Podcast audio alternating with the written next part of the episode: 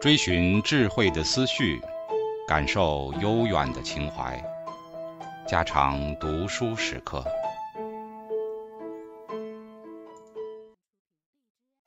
警告：慎入，非专业朗读，听后可能出现且不仅限于挺尸等严重不适，另切勿洗耳，以免污染水源。引发小猫、小狗中毒等严重生化事件。三、古文运动。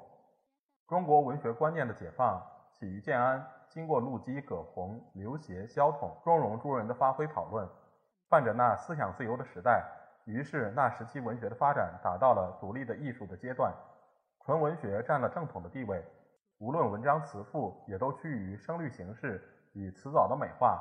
他们是完全离开了教化的实用的立场了。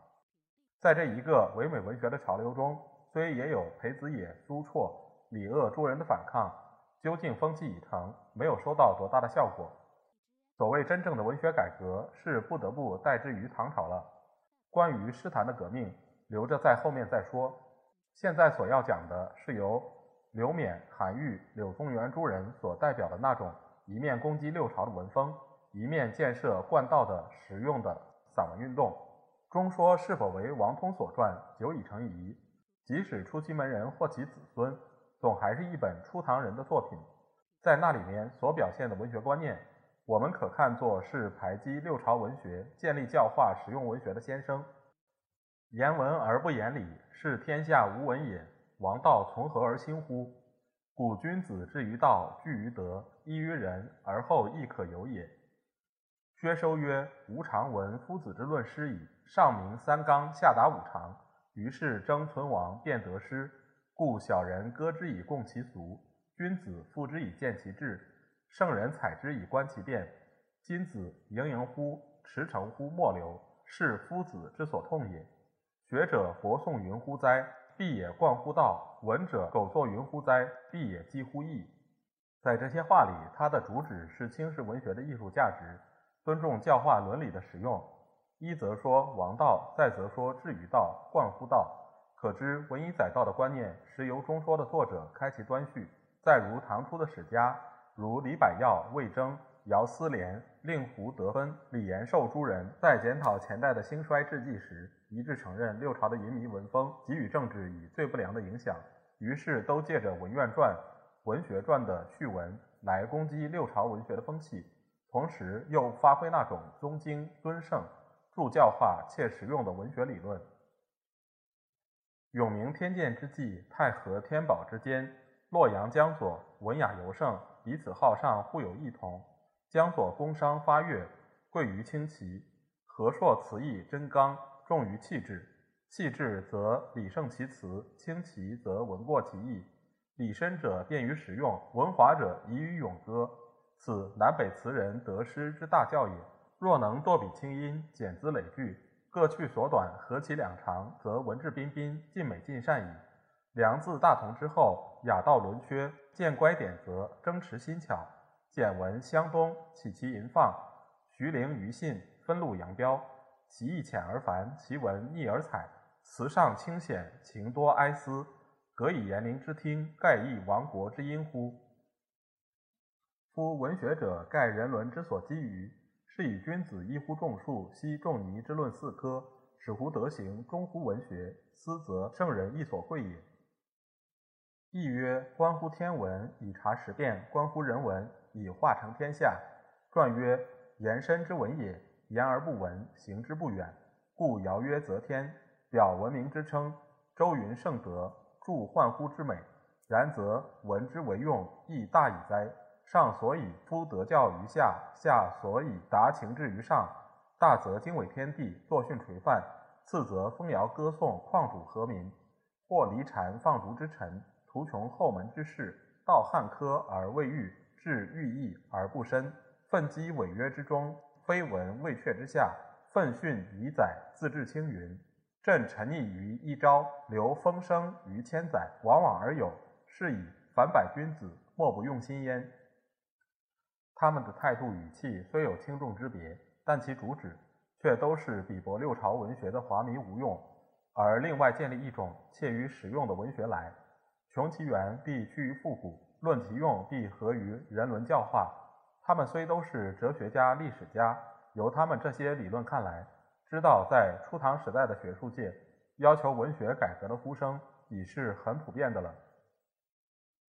唐代的古文运动，世人只注意韩愈、柳宗元，然为韩柳之先驱者，实是刘勉。柳字敬叔，贞元中官福州刺史，《全唐文》中录其文。他的文学观念完全否认文学的艺术价值，而归根于教化与伦理，正式建立了儒家的文学理论。因此，他对于屈原、宋玉以下的诗文词赋，一概在摒弃轻视之列，只看作是一种毫无价值的文字游戏。他说：“文章本于教化，行于治乱，系于国风，故在君子之心为治。”行君子之言为文，论君子之道为教。亦云：关乎人文，以化成天下，此君子之文也。自屈宋以降，为文者本于哀艳，物于灰淡，亡于比兴，失古意矣。虽养马行寺，曹刘骨气，潘陆立藻，文多用寡，则是一计。君子不为也。自成康末，宋生寝，骚人作，引立兴。文与教分而为二，教不足者强而为文，则不知君子之道；知君子之道者，则耻为文。文而知道，二者艰难。兼之者，大君子之事，上之尧舜、周孔也，次之由夏荀孟也，下之古生董仲舒也。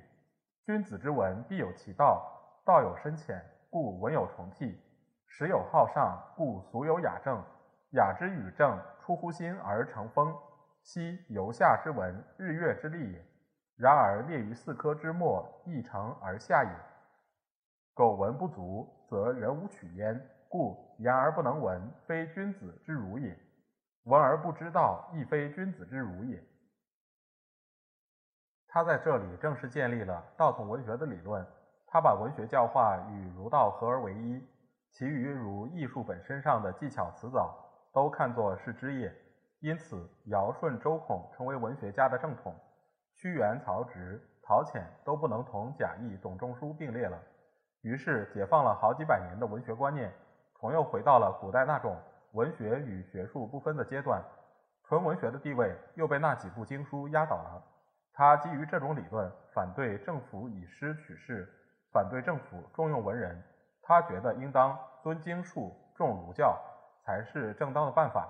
他说：“进士以师傅取人，不先礼道；明经以墨役考试，不本如意；选人以书判殿本，不尊人物。故立道之理天下，天下笨敬而无廉耻者，以教之者莫也。相公如欲辨其文，即先辨其俗。文章风俗，其必一也。辨文之术，在教其心，使人日用而不自知也。夫为尊经术，比文士。”经术尊则教化美，教化美则文章盛，文章盛则王道兴。此二者在圣君行之而已。他这种理论不仅为韩柳所本，也就成为中国一千余年来儒家道统文学的定论。纯文学因此永远不能翻身。贵古见今之说，尊圣宗经之论，也深深刻入读书人士的脑中，而不能动摇了。经史一类的杂文学，成为文学界的正统。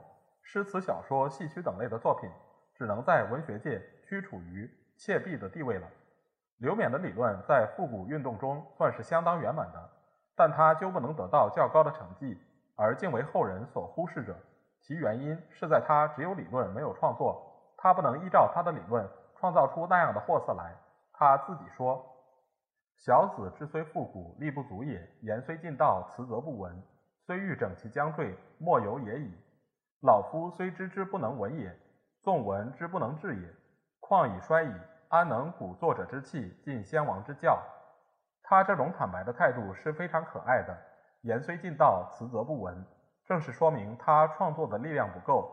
因此，唐代古文运动的完成不得不代之于韩柳了。韩柳的成功，便是因为他们有理论，一面有创作的成绩，有了成绩，理论才不至于落空。才能得到世人的信仰与拥护。李翰讲韩愈作古文时候的情形说：“时人始为经，终而笑且排。先生心意间，其中仁义熙然而随之以定。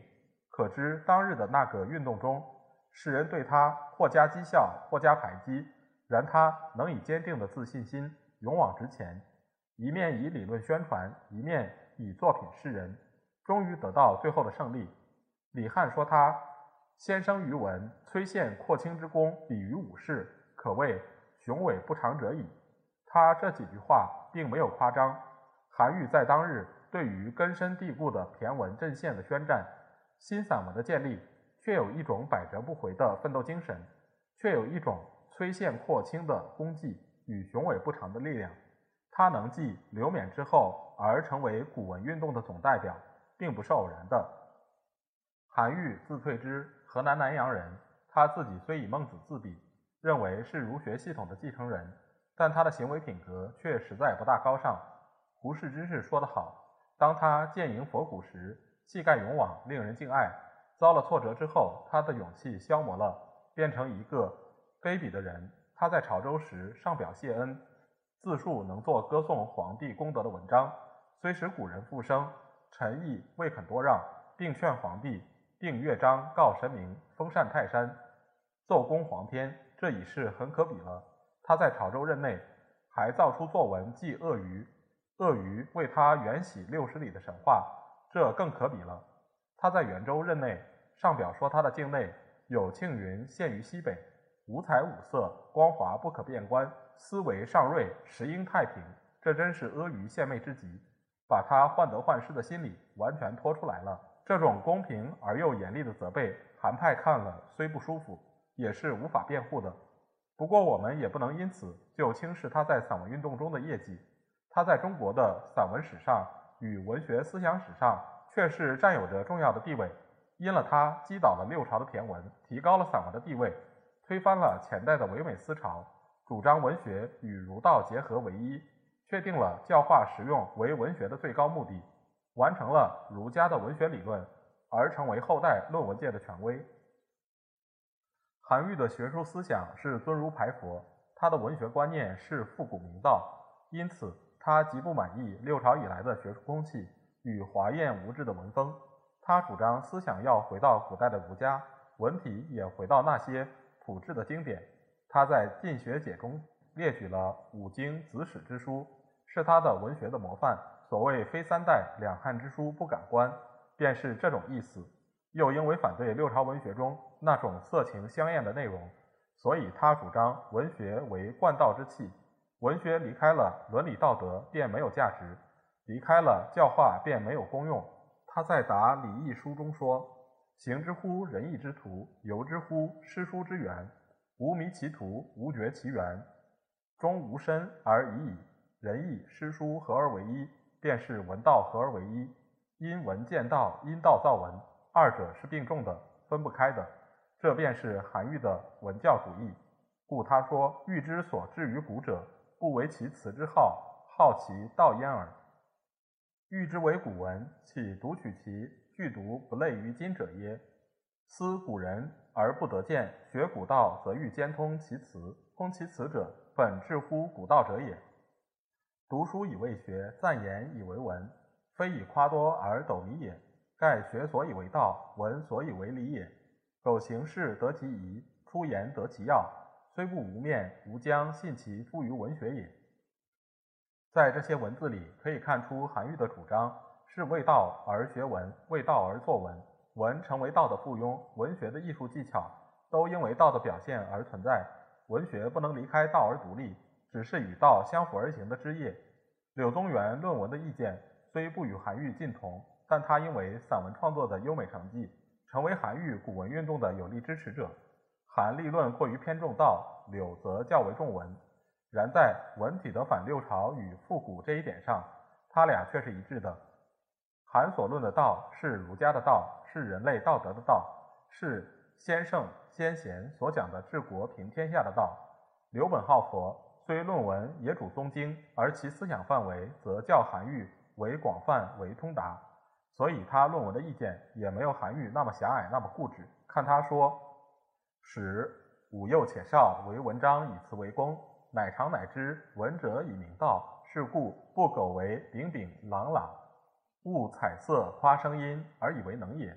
本之书以求其志，本之诗以求其恒，本之礼以求其义，本之春秋以求其断，本之义以求其动，此无所以取道之源也。参之谷梁以利其器，参之孟荀以畅其知，参之庄老以肆其端，参之国语以博其趣，参之离骚以治其忧，参之太史以助其节。此无所以旁推交通而以之为文也。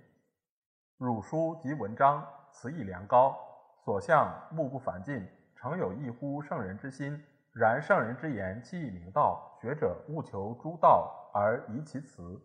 辞之传于世者，必由于书。道假辞而明，辞假书而传。要之之道而已矣。道之极，极乎物而已耳。柳氏虽一再以明道为言，然而他对于道的解释，较韩愈所说的要广泛的多。他觉得一面要在古书里求圣人之道，同时又要求其辞。求诸辞而移其道固然不可，是求诸道而移其辞也是不可。所以道在柳宗元的眼里变为二元的了：一是古人所讲的道德的道，一是古人作文的艺术之道。他所说的取道之源，是本书以求治，本意以求动，参孟荀以畅其知，参老庄以肆其端，这一类都是说的作文之道，那是非常明显的。可知柳氏对于文学复古的见解，一面是反对华奢淫博的空文，一面是要在古代典籍中去求作文的道理，而不像韩愈那样以圣贤自居，把文学完全看作是伦理道德的附庸。韩愈所说的“行事得其宜，出言得其要”，也是文学的见解，在柳宗元看来是绝不会承认的。在这种地方，可以看出韩愈隔宋代道学家的见解只有一箭之遥，而柳宗元却仍不失为一个文学家的风度。韩柳以后，既有李骜、皇甫仕的提倡古文，他们也是一面鼓吹一面创作。他俩的注意力虽不一致，然对于六朝文体的攻击。散体文的建立是取得统一的态度，到这时候，古文运动得到了初步的完成，骈文的地位不得不让之于平时朴质的散文了。当代兴起的许多精彩的散文、短篇小说，也就是这一个运动的间接产物。到了晚唐，虽又有一度唯美思潮的倾向，如孙桥、刘退诸人，仍是继承着这个运动的余绪。一到了北宋，散文大兴发展，完成了韩柳未竟的功业。得了文坛的正统地位，连词赋一类的作品也变为散文的形式了。唐代古文运动的兴起，在文学的发展史上自然是一种必然的趋势。中国文学自建安到初唐这几百年中，完全是朝着艺术的唯美的路上走的。其好处是纯文学得到了独立的生命与地位，而其坏处是文学离开了现实社会人生的基础，而流于外形的美丽与空洞的内容。一种思潮走到极端，自然会生出一种反动。其次，唐代君主集权的势力相当稳固，衰落了几百年的儒家思想渐渐的抬头，于是宗经、争圣、王道、教化的种种观念适应着当代的政治环境，而造成明道的使用的文学的要求。我们从这两点看来，便知道这种运动虽完成于韩柳，然其前因后果是有着一种时代的意义的。这一次的运动对于中国后代文学界所发生的影响有坏处也有好处。坏处方面，我提出下面最重要的几点：一、因复古之说忽视文学的进化原理，造成后代贵古见今的顽固观念；二、由明道而走到载道，过于重视文学的实际功用，于是文学成为伦理道德的附庸，失去了艺术的生命与美的价值；三、过于重视古文。因此，经史哲学都成为文学的正统，纯文学的诗歌、小说、戏曲降为末流，因而紊乱了文学与学术的观念。这些缺点是无可掩饰的，在过去的文学界发生种种恶劣的影响也是非常明显的事。然而，他们也有些好处：一，因为他们提倡那种平浅朴质的散文，于是那种不切实用的空虚华美的骈文。遭受了打击而趋于衰落，这一点在他们当日的态度确实是革命的。二，因为他们主张文学的实用主义，使文学与人生社会发生联系，一扫过去那种极端的个人主义与浪漫主义的思潮，如元白一派的社会诗运动，一面固然是受了杜甫的作品的感动，同时一定也受有他们理论的启示与影响。三，因为他们倾心于散文的创作，散文得到了很好的成绩。在韩愈、柳宗元、李敖、黄甫士诸人的集子里，却有许多明白流畅、文法完整的散文作品，尤其是柳宗元的山水小品，刻画精巧，文字细密，是当代散文运动中的最高收获。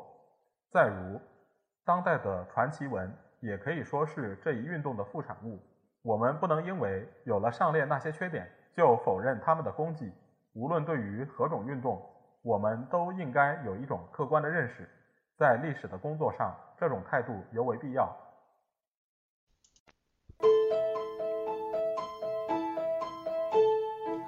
家常读书制作，感谢您的收听。